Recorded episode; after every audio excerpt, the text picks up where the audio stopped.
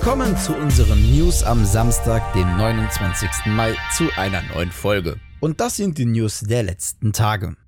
Letzte Woche habe ich noch davon berichtet, dass Microsoft und Bethesda vorhaben, gemeinsam auf der digitalen E3 ihre kommenden Titel zu präsentieren. Nun wurde dieses Vorhaben auch mit einem Datum offiziell angekündigt. Am 13. Juni lädt Microsoft zum großen E3-Event zur Vorstellung kommender Xbox und Bethesda-Spiele auf Twitch, YouTube, Twitter oder Facebook ein. Ab 19 Uhr deutscher Zeit erwartet uns eine 90-minütige Show mit Informationen zum neuen Line-up. Welche Titel gezeigt werden, wurde bisher aber noch nicht verraten.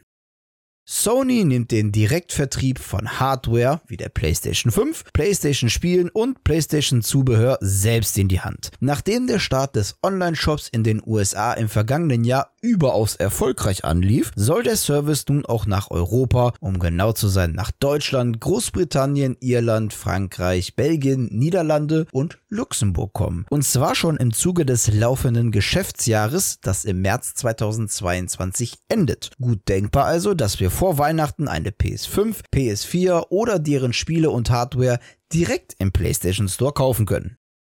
Die State of Play brachte mit Erfolg ein Lächeln auf die Gesichter aller Horizon Zero Dawn Fans. Sony veröffentlichte satte 14 Minuten Gameplay, welches uns freuen lässt auf neue Waffen, Gegner sowie Features. Aufgenommen, laut Sony auf der PlayStation 5, startet das Gameplay mit einer Rettungsmission im beinahe tropisch wirkenden San Francisco der postapokalyptischen Zukunft. Errant wurde vom feindlichen Stamm der Tenakt entführt, welche die Fähigkeit erlangt haben, haben, die Maschinenwesen des verbotenen Westens zu beherrschen und auf ihnen zu reiten. Zudem wurde auch ein neuer Gegnertyp vorgestellt. Mit dem Krallenschreitern gibt es nun endlich auch raptorenartige Roboter, die wir entweder bekämpfen oder aber überbrücken können, um sie zu Reittieren zu machen. Wenn ihr die komplette State of Play sehen wollt, den Link findet ihr in der Beschreibung.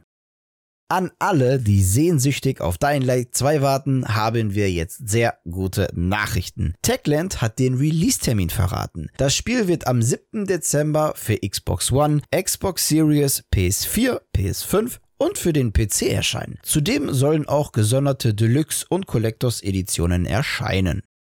Sony bringt nach Horizon Zero Dawn und Days Gone offenbar den nächsten PS4-Blockbuster auf den PC. Einer internen Präsentation zufolge handelt es sich dabei um Uncharted 4 A Thief's End. In der Präsentationsfolie geht es darum, wie erfolgreich es läuft, wenn Sony bisherige PlayStation Exclusives auf andere Plattformen bringt. Explizit wird hier Horizon Zero Dawn für den PC mit einer über 250-prozentigen ROI-Rate genannt. ROI steht für Return on Investment Investment, also vereinfacht gesagt, wie viel Geld aus dem zusätzlichen Investment gewonnen wurde. Daneben ist eine Spalte mit der Überschrift mehr PC-Veröffentlichungen geplant zu sehen und darunter sieht man zwei Logos. Days Gone und Uncharted 4. Und da Days Gone gerade für den PC erschienen ist, ist es schon sehr wahrscheinlich, dass Uncharted 4 als nächstes folgt.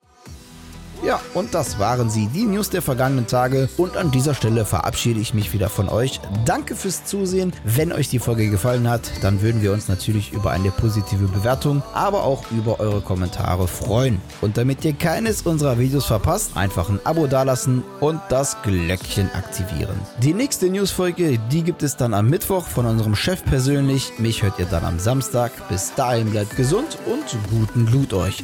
Ciao.